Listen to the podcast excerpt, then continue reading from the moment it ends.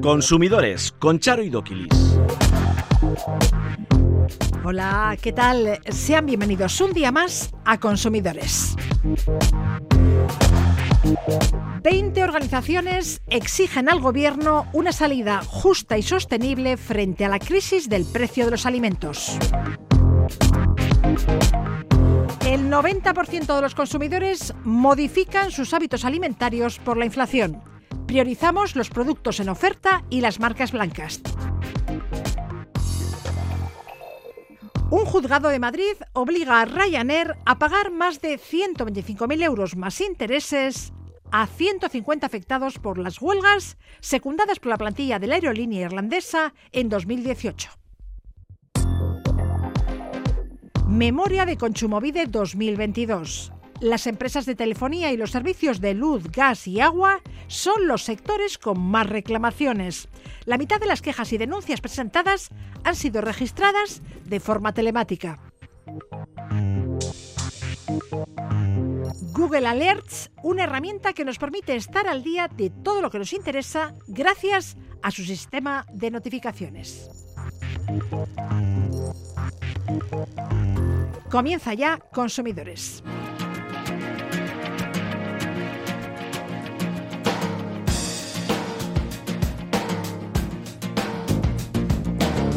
Io non ti chiedo niente, il tuo saluto indifferente mi basta, ma tu non puoi più farmi male da starci male, non vali più di questa spenta,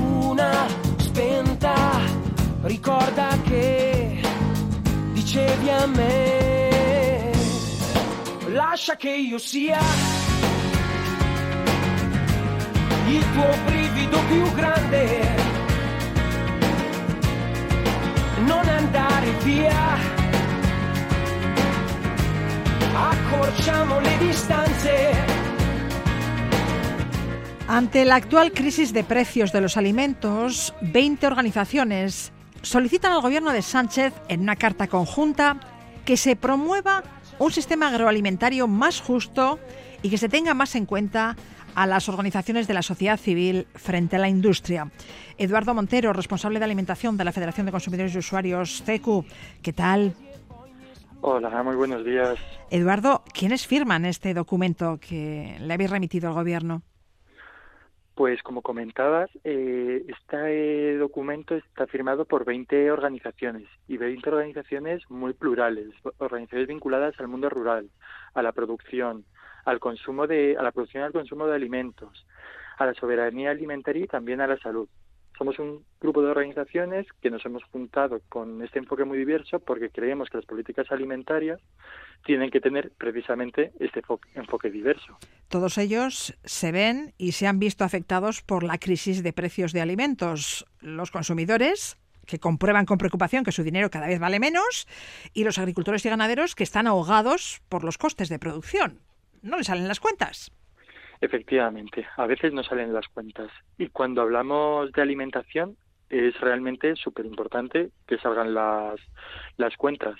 Y por eso creemos que pues que debemos eh, favorecer un sistema que, que, aporte alimentos sanos y saludables que sean para todas las eh, accesibles para todas las personas pero que también en este proceso eh, este consumo de alimentos eh, permitan que las familias que lo producen, que las trabajadoras agrícolas eh, tengan también unas condiciones de vida de vida dignas.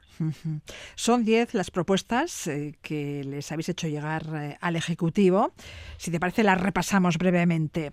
Primera, se debe garantizar el derecho a la alimentación de toda la población, especialmente de los colectivos más vulnerables.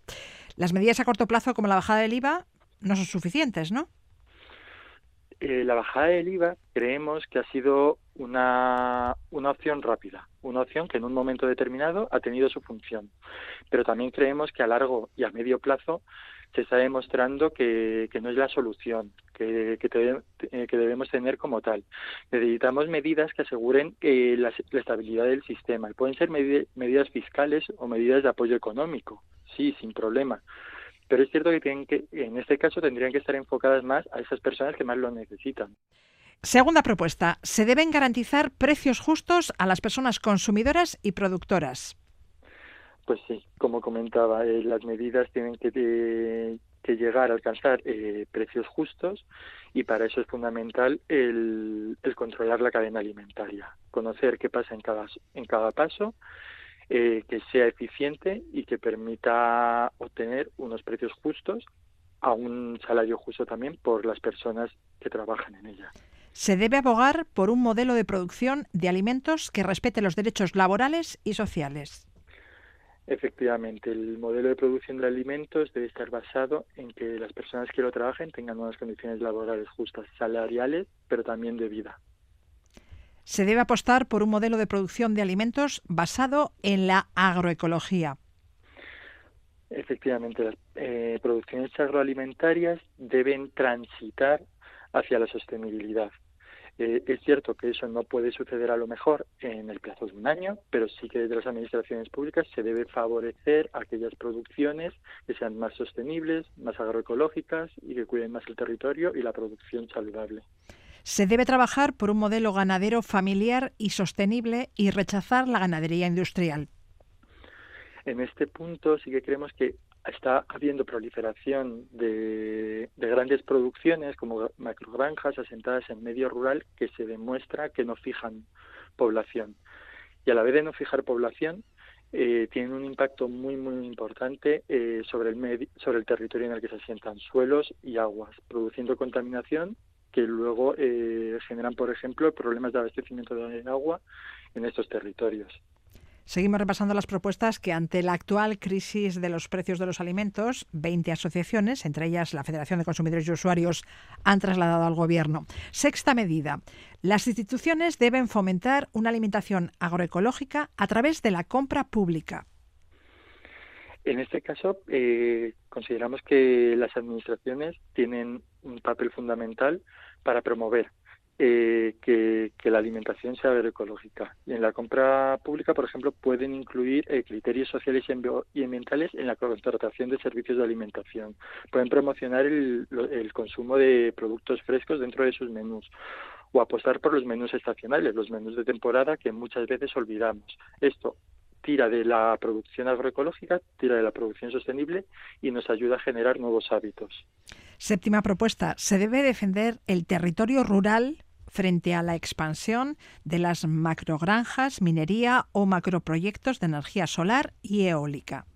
Efectivamente, los proyectos que se sitúan en el medio rural eh, deben cuidarlo, deben protegerlo y deben, por un lado, ofrecer alternativas laborales adecuadas para la población, para fijar esa población, pero además deben de producir eh, unos servicios de calidad.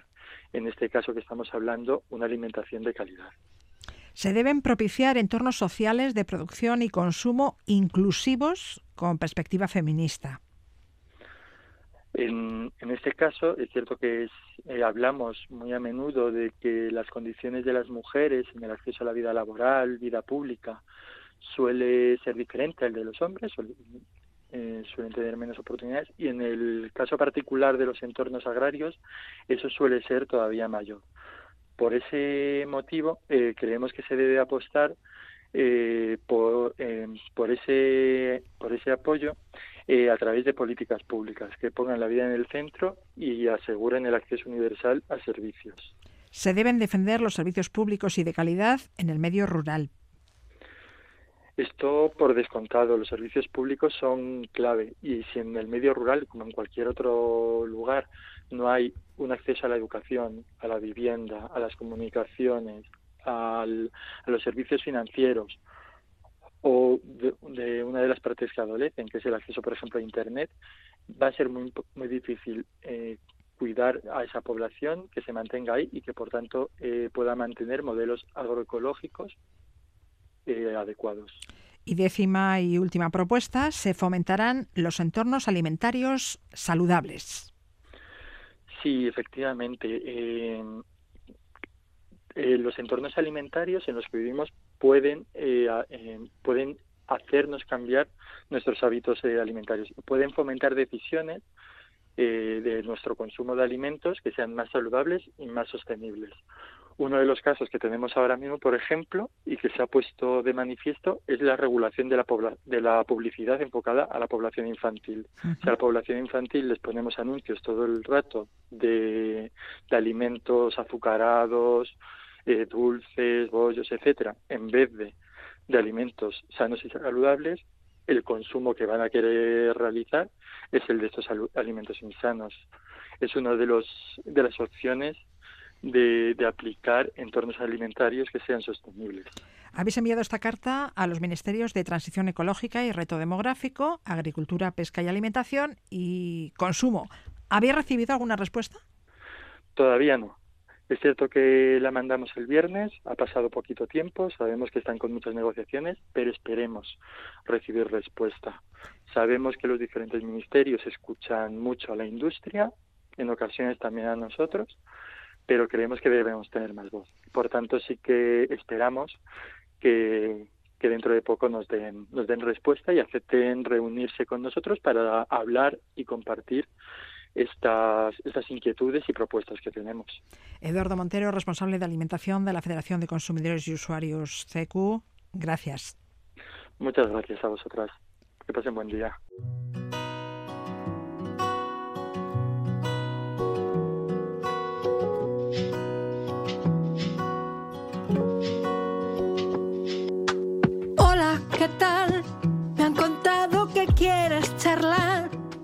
Para saber cómo estás. Sé que resulta extraño.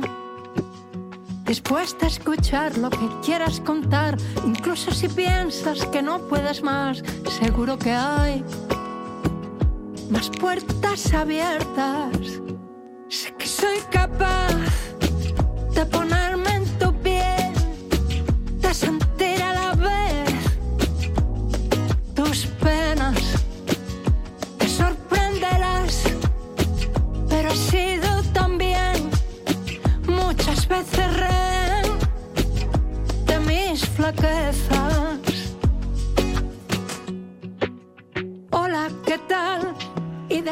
Crece el número de hogares con dificultades financieras, que pasan del 23 al 35% en los últimos ocho meses. Muchos han tenido que pedir dinero prestado a familiares y amigos o incluso al banco para llegar a final de mes. ¿Qué palo Izaga, asesor jurídico de la UCO en Euskadi? Hola, ¿qué tal? Hola, Charo, muy bien. La mayoría de los europeos considera que su situación financiera ha empeorado respecto a hace un año. En un 54%. Pero a mí más alarmante me parece el dato que tú has dicho, en ocho meses, porque la, la anterior encuesta la hicimos en abril y de abril a diciembre, en esos ocho meses, pues ha pasado, esas dificultades económicas han pasado de un 23 a un 35%. Aquellos que tú bien dices, pues han, recurrido a amigos, a, los ahorros, incluso algunos a pedir préstamos bancarios. Un 18% ha buscado eh, financiación para hacer frente a la, a la crisis y a la inflación. Entre los factores que más han contribuido al deterioro de las economías domésticas destaca la inflación, la subida de los precios, especialmente la de los alimentos. Así, nueve de cada diez encuestados han modificado sus hábitos alimentarios, ¿no? Sí, así es. Y fíjate que por desgracia ha sido un tema muy recurrente durante el año pasado. Tenemos los los alimentos, sobre todo los frescos, a nivel de, récord histórico, ¿no? Y en todos estos ámbitos, ¿cómo se han estos hábitos, eh, cómo se han modificado? Pues mira, muchos han, eh, han priorizado los productos en oferta, un 70% de los eh, encuestados. Otros van primando las marcas blancas, un 66. Se acude más a los, a los supermercados low cost, por así llamarlos, un 58%. Eh, sí es cierto que, por ejemplo, se incrementa el consumo, que es otra fotografía interesante, de productos de amplia vida útil, pues alimentos envasados y congelados suben 28, pero sí hay un dato que es un poco preocupante, se está reduciendo el consumo de productos frescos como la carne y el pescado, un 32%, y las frutas y verduras, un 18%. Y digo preocupante porque al final son eh, alimentos básicos y nutricionalmente muy importantes. Entonces, al final, eh, no estamos llegando por precios a estos tipos de productos, estamos recurriendo a otros, lógicamente más baratos, pero nutricionalmente no tan no tan buenos exactamente. Ya, ya, ya, Se consumen menos alimentos frescos como la carne, pescado, fruta y verdura y se compra más alimento envasado y alimento pues congelado. Exactamente, pues dos botes de, legumbres y, cosas así, en, latas, en cristal, que duran mucho más tiempo y son más, más baratos, más asequibles económicamente. Y la inflación también está cambiando nuestros hábitos con respecto al consumo de energía. Procuramos no dejar encendidas las luces, hemos reducido las horas de calefacción. Sí, sí, eh, y básicamente hemos empezado a cambiar, a cortar la duración de la ducha, priorizando también el baño. Bueno, a ver, lo de la cuando salgas de la habitación apaga la luz siempre nos han dicho en casa, ¿no? no, no es algo que vamos que sea, que, que, sea novedoso, ¿no? Entonces, eh, pero bueno, pero son hábitos que dices, bueno, vamos a que a lo mejor en tiempos de cierta bonanza o cierta situación, pues no lo no, no, los valoras, ¿no? Pero ahora ya que, que no estamos para este derrochar energía, ¿no? ¿no? Es exactamente, pero además de bueno, de los alimentos y esto esta energía pues eso reducir las horas de calefacción como fíjate con el frío que está haciendo que, que semanita hemos tenido de, frío no pero ya desenganchar las tablets o los móviles los cargadores que son pequeños detalles pero al final todo todo vale para el convento, ¿eh? Pero bueno, en general estamos recortando los gastos en todo lo que podemos. Ocio, ropa, uso del coche, deportes. Así es. Sí, pero por ejemplo, tú bien dices, pues oye, el 87% en ocio y hostelería. En ropa, pues la ropa ahora, pues mira, parece que nos dura un poquitín más, ¿no? Se viaja un poco menos, pero por ejemplo, también se ha reducido una atención sanitaria. Y este es un dato también muy gráfico un 41%, básicamente en, visitas o al dentista o al fisio o esas consultas y pruebas diagnósticas eh, de carácter privado que salen directamente de nuestro bolsillo. Entonces hemos empezado a aparcarlas un poquitín y dices, bueno, bueno, pues no, no voy a gastar o voy a intentar gastar lo menos posible en, en ello. Ya, y claro, así a ver eh, quién piensa en ahorrar para la jubilación. Por lo que pues no sorprende que siete de cada diez personas reconozcan que no están ahorrando para el día de mañana. Así es, hemos hecho otra encuesta a más de 1.500 personas entre 25 y, 80 años y básicamente la fotografía es que hay una falta de previsión pues para complementar esos ingresos de la pensión durante la jubilación, ¿no? Siete de cada diez encuestados menores de 65 dicen que no, no están ahorrando para, para este fin. Entonces, con la que está cayendo, con la que estábamos oyendo de las pensiones, con las dudas de si va, se va a poder mantener el, el sistema, hombre, esta falta un poquito de, previsión, pues, pues es, un poco alarmante. ¿Y porque hay que pensar que eh, vamos a perder nivel adquisitivo. Me comentabas que de media hay una pérdida de 400 euros al mes entre el último eh. sueldo y la primera pensión. Sí, si cogemos los, a ver, los, los salarios mínimos, el, el salario mínimo medio de los encuestados fue de 1.592 y la pensión media actual es de 1.201. Estamos hablando de, de 400 euros, ¿no? También es cierto que mucha gente te puede decir, hombre, eh, ya cuando estás jubilado, pues generalmente tienes la casa pagada, no tienes niños, o sea, hay otra hay una serie de gastos pues que son menores, ¿no? Pero si, por ejemplo, si tienes muchos gastos en el ámbito socio sociosanitario, entonces, pues eh, muchas veces hay, que controlar esos gastos. Y vosotros nos recomendáis que ahorremos en la medida de lo posible y que no pongamos todos los huevos en la misma cesta. Así es, exactamente. No, no cojamos y bueno, oye, eh, lo dejamos en un depósito un EPSV, no. Hay que estar un poquito atentos a ese dinero, pues para que nos para que nos produzca, pues un plan de pensiones privado, unos fondos de inversión, unos planes de previsiones que sean asegurados para que el tiempo que nos dure un poco la, la jubilación hay que pensar un poquitín más más allá. Lo que pasa es que también con la que está cayendo, claro, mucha gente dice, oiga, es que yo tengo otros gastos que dar prioridad, o no tengo los ingresos suficientes, o oiga, que de momento tengo 30 años y soy muy joven, ¿no? Pero bueno, hay, hay que tener, eh, antes o después se llega a la, a la jubilación y claro, a los deberes hay que tener los hechos para entonces. Para acabar, nos hacemos eco de la sentencia que obliga a Ryanair a pagar más de 125.000 euros a 150 afectados por las huelgas de la plantilla de la compañía aérea irlandesa en 2018. Después de cinco años, los usuarios que se sumaron a la acción judicial de la OCU reclamando una indemnización van a ser recompensados. Ya ha costado, ¿eh? Cinco años. Recuérdanos los hechos, a ver. y ojo, 64 folios de sentencia porque cada uno de esos 155 aparece con nombres y el importe, ¿no? Pues bueno, esto es una huelga de, de, de Ryanair. Entonces, en el 2018 pues hombre, reclamamos indemnizaciones por estas huelgas de plantilla en verano. Bueno, pues Ryanair en principio, bueno, no, bueno, estoreó un poquitín, retrasó, retrasó, y en el 2021 ya fuimos al juzgado. y ahí, entre comillas, se rindió. Y ahora ha salido la, la sentencia que esos, pues, esos 125.000 eh, euros más los intereses desde, desde que se presentó la demanda en el 21, pues hace una media de unos 800 euros por, por persona, con lo cual eh, hay que reclamar por cualquier tipo de huelgas o cancelaciones y al final con paciencia, pues oye, parece que se, que se logran las devoluciones del dinero. Ahora, a ver si paga Ryanair, porque si no paga, habrá que acudir pues nuevamente a los tribunales. Hombre, quiero pensar que no, porque este es, una, este es un juicio mucho más fácil. Es una demanda de, oiga, señor juez, usted le ha condenado que no me pague, pues ahora pues le embargamos los aviones, le embargamos las cuentas y encima con intereses. Quiero pensar que Ryanair pues va va a pagar. Ojo, la sentencia es recurrible en apelación, pero no creo que lo vaya a hacer porque ya se ha allanado.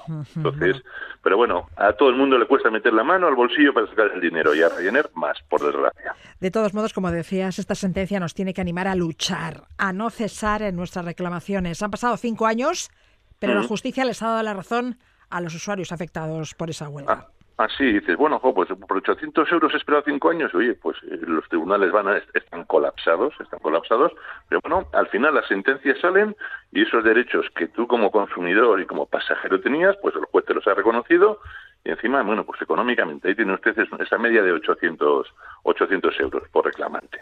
Qué palo Izaga, asesor jurídico de la en Euskadi. Gracias. Un placer, como siempre. Agur.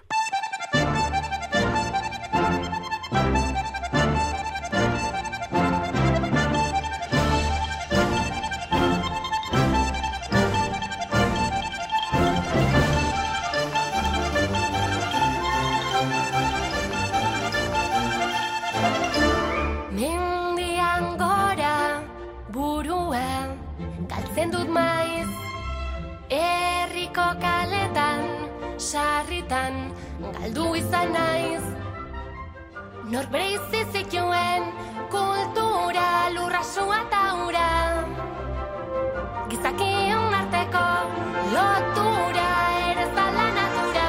Alda pangora, pausori paso alda pambera Esta semana se presentaba el balance de actividad del Instituto Vasco de Consumo en 2022. ¿Cuántas reclamaciones se tramitaron? ¿De qué nos quejamos los consumidores vascos? ¿Qué sectores son los que aglutinan más quejas? ¿Cuántos expedientes sancionadores se incoaron? ¿Qué otras actividades desarrolló Conchumovide durante 2022? ¿Impartieron cursos de formación? ¿Llevaron a cabo campañas de inspección? Nos responde la directora del Instituto Vasco de Consumo, Laura Alzola. Laura, ¿qué tal? Hola, ¿qué tal? Muy bien. ¿Cuántas reclamaciones, quejas y denuncias se tramitaron el año pasado a través de Consumovide, las oficinas municipales de consumo y las asociaciones de consumidores? En 2022 en Euskadi se tramitaron un total de 28.645 reclamaciones. Eh, esto supone un 2% más que en 2021. Eh, efectivamente, a las 14.600 de Consumovide se suman las más de 11.000 de las OMIC y las casi 3.000 tramitadas por asociaciones de personas consumidoras. Dices que son más que las que se registraron en 2021. Luego el consumidor es cada vez más consciente de sus derechos y exige que se respeten. Así es, este año también ha sido un año especial. Eh, el sector de telecomunicaciones y servicios de telefonía es verdad que vuelve a encabezar el ranking de sectores con más reclamaciones, pero le sigue muy de cerca ya los eh, servicios de suministro, es decir, la energía, la electricidad, el gas, el agua, eh, con un 13,32% de las reclamaciones que se ponen. Decías que la telefonía se mantiene como el sector con más reclamaciones, si bien con una bajada del 20%. Las reclamaciones, las quejas que sí se han incrementado hasta ocupar el segundo lugar son las relativas a servicios de abastecimiento de energía y agua. Con respecto a los servicios de luz, eh, gas y agua, ¿Qué nos ha movido a plantear una queja? ¿Su precio? Bueno, han sido eh, tres las casuísticas principales, ¿no? Eh, por un lado, el gran incremento del precio de las facturas, eh, especialmente en la primera mitad del año, que hizo que la gente se fijara más en la factura, que tratara de entenderla y no lo consiguiera siempre, ¿no? Se ponían eh, reclamaciones, eh, pero muchas veces resultaban que eran consultas, ¿no? Y lo que hemos hecho es eh, solicitar a la empresa el desglose de la factura, ayudar a la persona consumidora a entender mejor de dónde venía dicho aumento y explicarle un poco las opciones que tiene para hacerle frente. La otra casuística eh, que sí que ha sido más preocupante eh, eh, han sido las reclamaciones por cambios fraudulentos de compañías y altas sin consentimiento. Eh, en estos casos lo que se ha hecho es investigar eh, las causas de estas altas, pero ha sido muy complicado de trazar, de demostrar qué había pasado, ¿no? Por eso eh, también, bueno, ha habido pocos casos en los que se haya podido esclarecer exactamente qué ha ocurrido, si bien estamos viendo que cada vez se hace menos, ¿no? Que las eh, empresas de, de telefonía también eran conscientes del problema que tenían y, y lo están solucionando. Y finalmente, otra causa del aumento de reclamaciones ha sido eh, la introducción del nuevo concepto en la factura del mecanismo del tope de gas. Eh, esto ha derivado igualmente en un gran número de reclamaciones, de consultas de personas consumidoras eh, que desconocían el funcionamiento y las implicaciones de este nuevo mecanismo y que bueno eh, ponían la reclamación y nuevamente lo que hacíamos era eh, dar una explicación, asesorar, eh, informar de, de las implicaciones y del porqué. Y me contabas que ya más de la mitad de las consultas y quejas que se atendieron fueron telemáticas, ¿no? Así es. Eh, en 2019 las reclamaciones telemáticas eran solo del 9% y en 2022 ya se sitúa la cifra en el 50,5. Entonces, por primera vez, más de la mitad eh, de las reclamaciones, quejas y denuncias que se presentan en Consumovide han sido registradas de forma eh, digital. Ujú. Consumovide, asimismo, apuesta por la mediación y el arbitraje. El sistema arbitral de consumo es un sistema público de resolución de conflictos de consumo, rápido, gratuito y efectivo, y cuyas resoluciones son de obligado cumplimiento, igual que una sentencia judicial. ¿Cuántas nuevas empresas se adhirieron el año pasado al sistema arbitral de consumo y cuál es el número total de empresas adheridas a este sistema de mediación y arbitraje? En Euskadi ya podemos decir que son más de 16.000 las empresas adheridas al arbitraje de, consumo, en concreto 16.413. Y esto significa que se han adherido en 2022 pues más de medio millar de empresas. Eh, buscamos, claro, que el mayor número de empresas se sumen, y, eh, porque como ya bien de, decías, eh, es la vía de, so- de- de resolución más rápida, efectiva eh, y, buena para ambas partes. La resolución de conflictos es una de las líneas estratégicas del Departamento de Consumo. Otra es la formación. Centrándonos en este apartado, ¿cuántas acciones formativas eh, programó Consumovide el año pasado y cuántas personas participaron en ellas? En los centros de formación de Consumovide se han materializado en total 44 experiencias formativas en 11 formatos en los que han participado 27.000 eh, personas, más, más de 27.000. Más de 27.000 personas, personas mayores, niños. De todo tipo. Eh, damos eh, talleres, charlas, eh, se hacen catas, se hacen tertulias intergeneracionales, acuden eh, clases enteras de colegios, también desde asociaciones de personas mayores o incluso eh, grupos de formación profesional, mm, de todo tipo. Y otro de los ejes de actuación de Consumovide es el control de mercado. Eh, ¿Cómo actuáis? Si inspeccionáis los productos que están en la venta y si detectáis alguno que pueda poner en riesgo nuestra salud o seguridad, ¿lo inmovilizáis o lo retiráis del mercado? Eh, sí, bueno, las inspecciones eh, em, nacen de o bien de una denuncia de una persona consumidora o bien de una actuación de oficio, es decir, que acudamos a donde está el producto o que eh, contactemos con quienes dan el, el servicio y, se actúa para vigilar pues eh, desde la venta de electrodomésticos online hasta el etiquetado de cereales del de desayuno eh, pasando este año por eh, vigilar la información precontractual que se da en las autoescuelas o incluso hicimos una campaña eh, para vigilar que se aplicaba bien el descuento que se aplicó a la gasolina. ¿Y de cara a este, qué campañas habéis previsto? Bueno, en el plan de campañas de 2023 tenemos muchas in- interesantes, entre otras eh, el control de los servicios de telefonía ofertados a distancia, pero también mucho control de alimentos y de productos in- industriales. Laura, ¿cuántos expedientes sancionadores eh, se incoaron en 2022? Un total de 504. Ujú. ¿Y son más o menos que los del año anterior? Eh, aproximadamente como el año anterior, eh, si bien han bajado los expedientes eh, sancionadores eh, eh, incoados al sector de las telecomunicaciones, por lo mismo que decíamos antes que han bajado las re- reclamaciones. ¿Y qué sectores han sido los más sancionados? ¿Los que más quejas aglutinaron? Sí, el sector de telecomunicaciones o servicios de telefonía y también electrodomésticos, que incluye equipos informáticos, eh, bueno, eh, productos de pequeños electrodomésticos eh, digitales.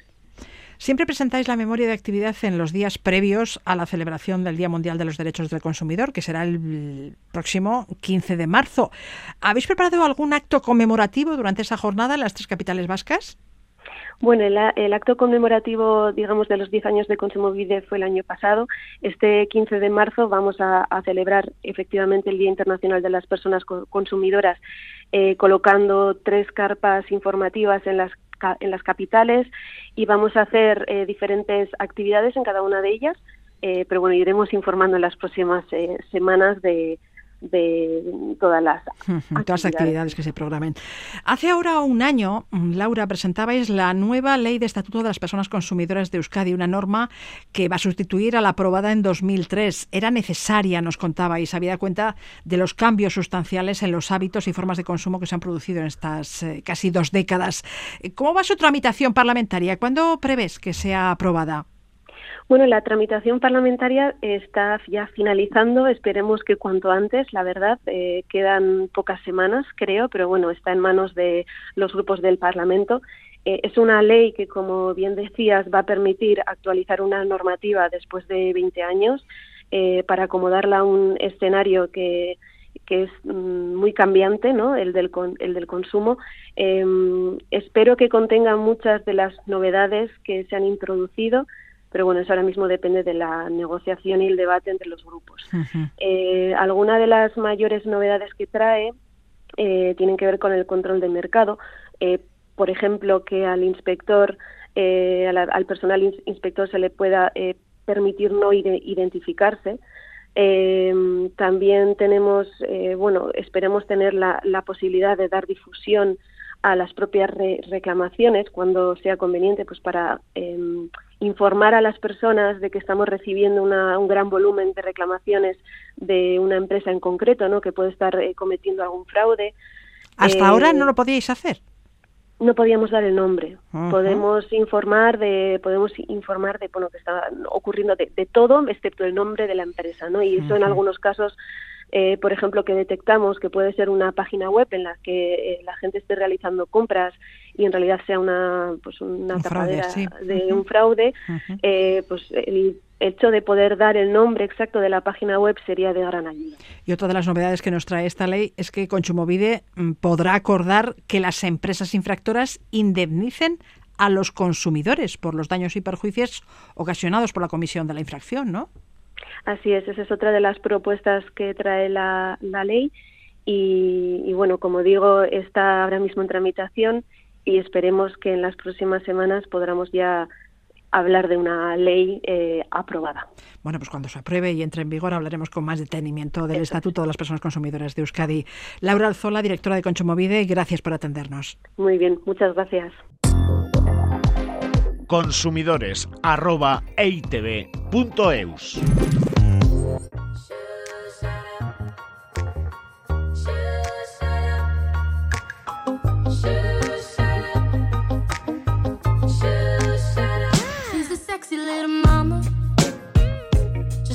daddy.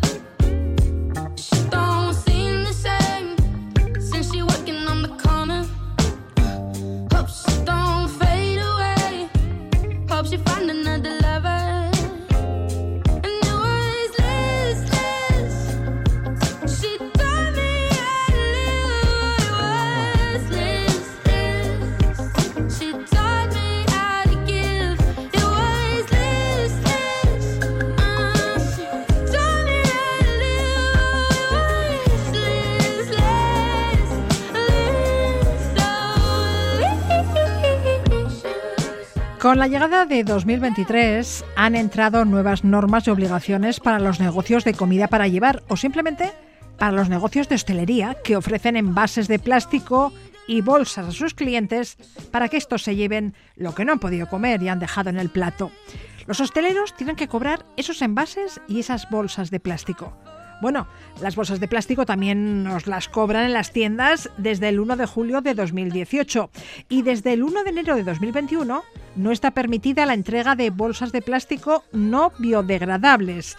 Estas normas son transposiciones de directivas europeas que persiguen reducir la contaminación medioambiental y el impacto de los plásticos en el medio acuático. A raíz del cobro de las bolsas de plástico, en Guipúzcoa se redujo su consumo en un año un 80%.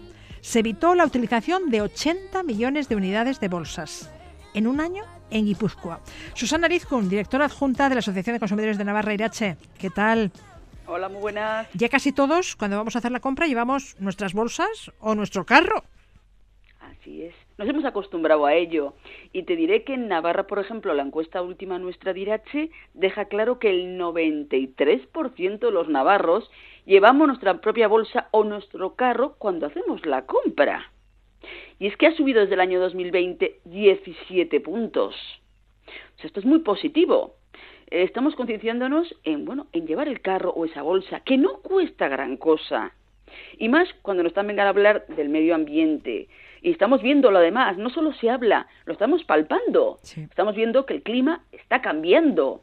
Nos llueve muy poco. Hay unos cambios brutales de temperatura de repente, de golpe. Con, son cosas que no son normales y lo están dejando claro. Nos estamos cargando el planeta. Bueno, yo creo que llevamos las bolsas al supermercado para que no nos cobren. Bueno, Esas bolsas de plástico otra. más que por concienciación, pero bueno, sea de un Yo modo u otro, hemos reducido el uso de bolsas de plástico. Sí, pues la, la prueba es que también el tema de los residuos, etcétera, cada vez eh, reciclamos más. O sea que yo creo que la mentalidad del consumidor va camino de eso, cada vez más. Y cada vez más miramos también el etiquetado de las prendas para ver qué producto me compro o no compro. O sea, yo creo que eso va entrando, poco a poco, pero va entrando. También te diré que las mujeres son las que tienen más hábito con respecto a los hombres, seis puntos más. Miras, ¿por qué? Pues porque yo estoy segura que con edades avanzadas las mujeres siguen comprando mucho más que los hombres. Esa es la realidad. Y sobre todo en tema de alimentación. Gente más joven, pues ya más de tu edad, de la mía, pues no. Y te diré que mayores de 65 años, un 97%. O sea, casi todos. ¿eh? Entonces, ¿influye el dinero? También, lógicamente. Ay, madre, que me van a cobrar la bolsita. Pero también yo creo que nos estamos concienciando cada vez más, porque lo vemos aquí, ¿eh? Sí. El tema de los residuos va en aumento, ya te digo, el tema del etiquetado de las prendas, el mirarlo y la composición, etcétera, también va en aumento. O sea, poco a poco vamos entrando. Nosotros como Irache te contaré que estamos haciendo talleres de consumo responsable por todo Navarra en colegios y estamos notando a los niños de cuarto, quinto y sexto de primaria que están empezando a cambiar un poco el chip también. Sí. Leía que la media de uso de una bolsa de plástico es de un cuarto de hora y en cambio tarda años en desaparecer del medio ambiente. Esas bolsas acaban en vertederos, en el mar y en el estómago de los animales, que luego comemos nosotros. Así es. El plástico es muy cómodo, eso es verdad. ¿eh? Eh, pues es muy, muy limpio, pesa poco, lo utilizamos para todo, ha ido a más, a más, pero habrá que volver a lo mejor pues a la época antigua, cuando llevábamos los cascos a las tiendas y llevabas el casco, te rellenaban el, la botella o te cambiaban el nuevo y te pagaban X dinero por el casco que entregabas allá. Sí, sí. Era una manera y nos parecía lo más normal. Y hoy en día es compro y compro y voy a comprar unas galletas y están envueltas en un plástico y luego otro por encima y dices, pero ¿qué es esto? Sí, Y vamos ¿De a qué comprar huevos hablando? con la huevera. Así es, Sí, eso sí. era lo normal y te parecía Comprábamos a granel. También, en vez de tanta caja, tanto envoltorio detrás, claro, bueno, pues es otra manera de poder vivir otra lo antiguo que realmente era mucho más efectivo en cuanto a la salud de todos, al medio ambiente. Es que aunque hay que pensar egoístamente en de que estamos dejando a nuestros hijos y a las siguientes generaciones un tipo de vida muy mala, muy desastrosa. Y estamos teniendo un montón de enfermedades que no se saben a qué es debido, pero muchas están hablando que es derivado del medio ambiente, de la contaminación que tenemos detrás. Y todo esto tenemos que entrar los consumidores. La prueba es que ya ves, normativas a nivel estatal ya empieza a ver, a ver, pues ya está prohibido la venta de bastoncillos de algodón no sanitarios, cubiertos, palillos, platos, pajitas y agitadores de bebidas de plástico. O sea que poco a poco va entrando, pero yo creo que tiene que ser más rápido, más ágil y desde arriba, como decimos. Sí, sí, sí. ¿Eh? Dices que se han prohibido esos artículos y no nos ha pasado nada, porque hay muchas alternativas al plástico. Así es. Entonces, hay un montón de materiales de envase de otro tipo, eh, de distribución compostable y cuanto menos con menor impacto medioambiental que el plástico. Claro que hay y va en aumento. Entonces, eso es donde tenemos que potenciarlo. Ah, Si hay que subvencionarlo, etcétera, para que salga adelante y para que tenga más fuerza y para que realmente lo- los comercios, etcétera, se vaya vendiendo cada vez eso más a través de las fábricas correspondientes, pues puede ser otra salida. Al final estamos hablando de que queremos que en este momento los coches eléctricos, porque contaminan menos, etcétera. Pues otra más es esta. ¿eh? Tenemos que intentar contaminar lo menos posible. Y sabemos todos que el plástico realmente tiene mucho riesgo para la salud de los consumidores. Se calcula que cada segundo se vierten 200 toneladas de plástico a los fondos marinos. Ello tendrá consecuencias fatales. Se destruirán los arrecifes de coral y para el año 50 habrá más plásticos que peces. Qué barbaridad. No nos lo podemos permitir. No, no, puede, no puede ser, no puede ser. Y también diremos que, por ejemplo, con la crisis del coronavirus hay estudios que dicen que, pues, que se ha aumentado un 15% el consumo de plástico. Se ha Mm. notado. ¿eh? Eh, lo que pasa es que aún así, volvemos a insistir, el ciudadano tiene claro, las bolsas de plástico ya ya es otra historia. Ya tenemos nuestra bolsa y continuamente la llevamos, la traemos, en vez de como hacíamos antes, que la tirábamos y la tirábamos y volvíamos a comprar otra y coger otra y coger otra. Eso no. Yo creo que la mentalidad va cambiando por parte de los consumidores y la prueba es que también, por ejemplo, ahora los bares y restaurantes tienen que ofrecer agua del grifo de forma gratuita. También, sí. ¿Qué significa esto? Pues que tiene que haber su jarrita ahí y con sus vasos correspondientes y tú puedes coger de ahí el agua en vez de una botellita, otra botellita, que es plástico otra vez, que también tiene un coste económico para el consumidor y que bueno, podemos entrar en el, en el bar, tomarnos ese vaso de agua y lógicamente a la vez pues consumir el pincho correspondiente, pues porque el hostelero también lo necesita. Tiene que vivir. Tiene que vivir de ello, lógicamente. ¿eh? Susana Rizkun, directora adjunta de Virache. Gracias. De nada. Hasta, Hasta la luego. semana que viene.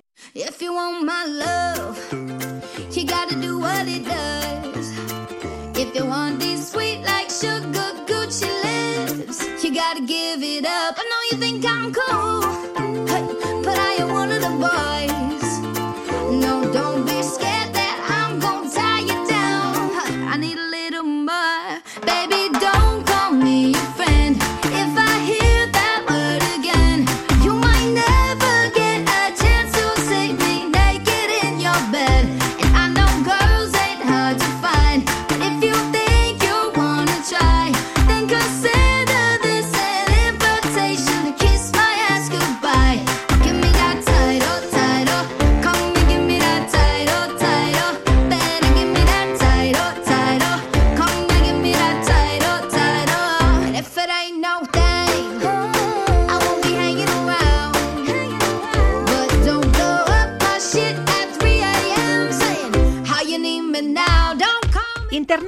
es un océano gigantesco de información, formación y comunicación, pero ¿cómo estar al día de todo lo que es importante para nosotros sin entrar cada dos por tres a un buscador y hacer la consulta pertinente? Google dispone de una herramienta para ello. Iruri Kenner, ¿qué tal? ¿Qué tal? Google tiene herramientas para todo, incluso para cosas que ni se nos había ocurrido que podíamos necesitar, ¿no? Como es este, este caso, ¿no? El origen de este servicio se remonta a 2003, eh, nos contabas. Es decir, es anterior incluso al servicio de correo de Gmail. Eh, sin embargo, no sé si los usuarios conocen esta herramienta. No, es posible que no, porque no es, no es muy no es muy popular, digamos, pero a mí me parece muy muy práctica. La llevo utilizando años para, para hacer seguimiento de determinadas palabras clave, nombres de persona, nombres de lugar, temas, hobbies. Cuando una, cuando una página web en el mundo que tenemos 2.000 millones de páginas web en todo el mundo, cuando una página se actualiza, eh, la ventaja que tiene Google respecto a lo que antes conocíamos como directorios de Internet es que automáticamente va rastreando, va leyendo el contenido de esas, de esas páginas. Em, en función de en función de bueno pues de distintos criterios Google decide si es una página que se actualiza habitualmente o si bueno pues se actualiza pues una vez al mes una vez a la semana o igual está completamente inactiva como ocurre con el cerca del 70% de las páginas web del mundo que están publicadas y no se mueven. Pero hay otras que se eh, mueven constantemente Google automáticamente rastrea esas páginas y las pone rápidamente en el bueno pues en el en su directorio para que cuando busquemos esa, esa palabra clave nos aparezcan esa- esas páginas, ¿no? Con ese contenido nuevo que se acaba de publicar en ese instante, ¿no? Entonces, eh, una solución para estar al día de un tema concreto que nos interesa, ponernos una alarma y buscar una vez o varias veces al día para estar pendientes de que sea, eh, bueno, pues que sea publicado nuevo. O bien tenemos otra solución que se llama Google Alerts, Google Alertas. Google Alerts. ¿Cómo funciona esta herramienta? Bueno, eh, Google, el cambio que, que hizo respecto a lo que antes, eh, inicialmente en los buscadores, una persona que era propietaria de una página web la daba de alta en un directorio y luego aparecían por orden alfabético. Es decir, si a mí me interesaban los deportes, yo iba ahí y me aparecían por orden alfabético todas las páginas de deportes. Google indexa, como digo, tiene robots que pasan automáticamente eh, por estas webs. ¿Qué ocurre cuando una página se actualiza? que aparecen en e- en el buscador. Lo que podemos decirle a Google es, siempre que encuentres algo nuevo sobre este tema concreto, en cualquiera eh, de los 2.000 2.000 millones de páginas web del mundo, avísame por correo electrónico. Mándame un email, por ejemplo, que es la forma más, más fácil eh, bueno, pues de, que, de que estemos pendientes de cuándo se ha publicado algo sobre ese tema concreto. Ajá, ¿no? Así que no tenemos que estar buscando en Google cada día para ver si hay novedades. Nos podemos crear una alerta para que nos informen casi en tiempo real cuando en algún sitio, en cualquier página web del mundo, hablan de ese término, ese nombre o ese lugar que nos interesa. Eso es. Bueno, entonces vamos eh, a un servicio que se llama Google Alerts, que lo buscamos en Google así, Google Alerts o Google Alertas, y enseguida no- nos, va, nos va a llevar a, la- a esa página web. Lo que necesitamos para acceder a este servicio es muy, muy simple. Es una cuenta de Google, por ejemplo, una cuenta de Gmail, y acceder a esta, a esta página y ahí enseguida vamos a empezar a configurar cuál es nuestro interés o qué queremos que nos llegue al correo electrónico sin tener que estar nosotros buscando esos términos concretos. ¿no? Entonces llegamos y ahí vamos a configurar eh, los parámetros con los que queremos que nos salten determinadas alertas. ¿Qué parámetros son esos? Por ejemplo, podemos decirle la frecuencia. Es decir, mira, envíame una alerta cuando se publique algo, pues máximo una vez al día. O máximo, mira, una vez a la semana me lo recopilas todo y me lo dices. porque cuando me- se produzca. Me puedo volver loco. O en el mismo momento en momento. que se produzca. Es decir, si, si hay, yo qué sé, una noticia muy importante en torno a un personaje del que estoy Ajá. haciendo seguimiento, me van a llegar 56 eh, notificaciones el mismo día. Pero eso ya depende un poco de los intereses que, que metamos ¿no? en esta. En esta, en esta plataforma. La frecuencia es uno de los parámetros. Otro parámetro, fuentes. ¿En qué tipo de páginas queremos que, eh, o sea, no- eh, qué, qué tipo de páginas queremos que rastrees para nosotros y nos digas cuando hay alguna, alguna novedad, ¿no? Pueden ser exclusivamente noticias, oye, Medios de comunicación. eso es. Eh, avísame solo cuando un medio de comunicación dé una noticia sobre este tema. Podemos meter blogs, podemos meter webs normales. Podemos decirle que solo nos interesan los vídeos que se traten sobre este tema, que busques en foros o tiene una opción que es automático, es decir, eh, pues en función de la relevancia que tenga ese, ese contenido, pues lo va a considerar interesante o no como para, para Ujú. remitírtelo. Podemos elegir, por lo tanto, si solo nos interesa uno de estos tipos de fuentes. ¿no? Muy bien, marcaremos la frecuencia, las fuentes. Y luego el idioma y la región donde se ha publicado esta noticia. Es decir, eh, pues si queremos información sobre, yo qué sé, por decirte algo, un, un actor que es internacional, pues igual tampoco me interesa que me lleguen las noticias en polaco que se publican sobre ese actor, ¿no? Pues sí. Por poner un ejemplo, ¿no? Sí, Entonces sí, podemos decirle, eh, mira, dime solo las noticias que aparezcan en estos idiomas, español, inglés, euskera, tal, bla, bla, y en los que se publiquen en medios, páginas web, eh, etcétera, de determinadas regiones, pues solo de Europa, de todo el mundo, solo de estos países, etcétera, ¿no? Vale. Entonces podemos ir acotando un poco más, eh, bueno, pues el origen de esas, de esas noticias que se han publicado, ¿no? Configuraremos la frecuencia, las fuentes, el idioma, la región, ¿Algo más? Sí, luego la cantidad, eh, ellos ponen cantidad, yo diría más bien la calidad de, de los resultados. Es decir, quiero que me mandes absolutamente todo lo que se publique sobre esta persona, aunque sea de una página web eh, que se acaba de publicar y, y- y está, está remota de todo. Que o- no sé si es muy fiable. Exacto.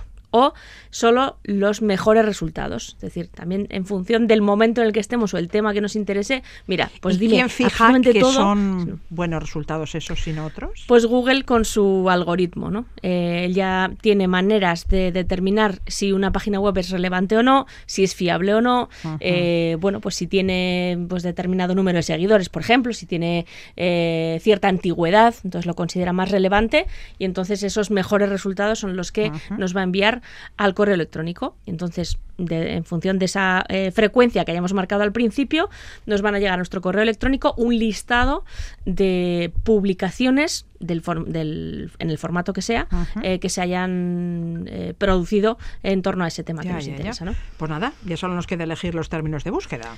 Sí, y hay- tiene además una funcionalidad muy interesante y es que cuando eh, metemos el- un término de búsqueda, por ejemplo, el, el nombre de un actor, por seguir con el mismo Sí. ejemplo, nos van a aparecer...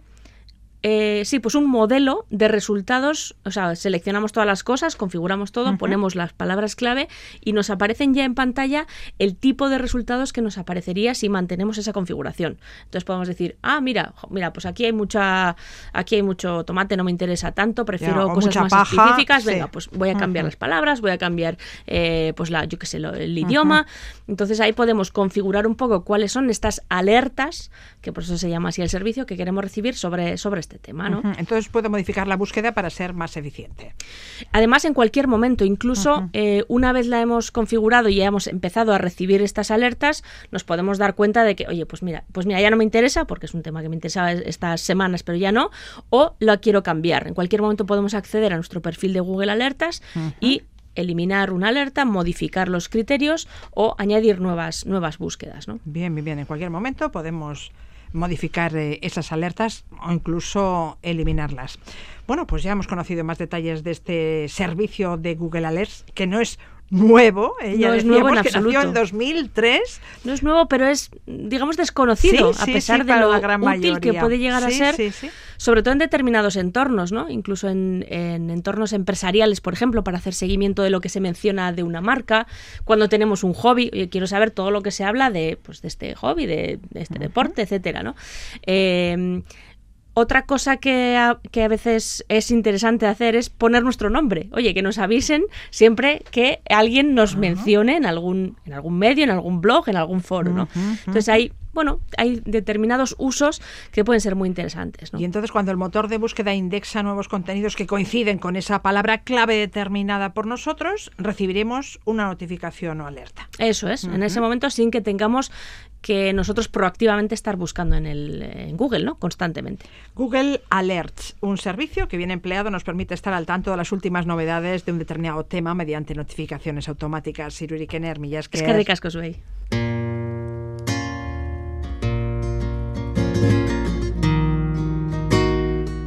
Natalia Lacunza y Guitarrica de la Fuente interpretan Nana Triste. La cantante de Iruña actuará el próximo viernes 3 de marzo en el Victoria Eugenia. Datornaste arte, ondo izan. que no tienen que pasar, se despiertan del olvido, vuelven para hacerme llorar, yo me quedaría contigo una, dos, tres noches más si no hubiera roto el hilo. Ojalá volver atrás. No te culpo de mi pena, no te culpo de mi mal. Te construiré un castillo con tu lágrima de sal. Te cuidaba como un niño que no sabe caminar. Déjame que te proteja de lo que pueda pasar. Dame paz y dame guerra, dame aliento, cuídame. Clavelitos en tu pelo, los tatuajes de tu piel, hoy supura y supura lo que ayer sabía miel. Yo maldigo mi cordura, palomita, llévame, dame paz dame guerra, dame aliento, cuídame, clavelitos en tu pelo, los tatuajes de tu piel, hoy su pura y su pura, lo que ayer sabía miel. Yo maldigo a mi cordura, palomita, llévame. A ti te maldigo, a tus lágrimas de sal. A ti te maldigo, no me vas a hacer llorar. A ti te maldigo. A ti te maldigo. A ti te maldigo y a tus lágrimas de sal. A ti te maldigo, no me vas a hacer llorar. A ti te maldigo.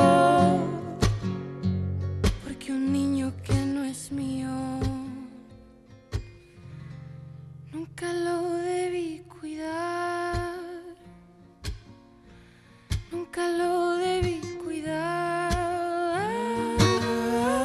Nunca lo debí cuidar.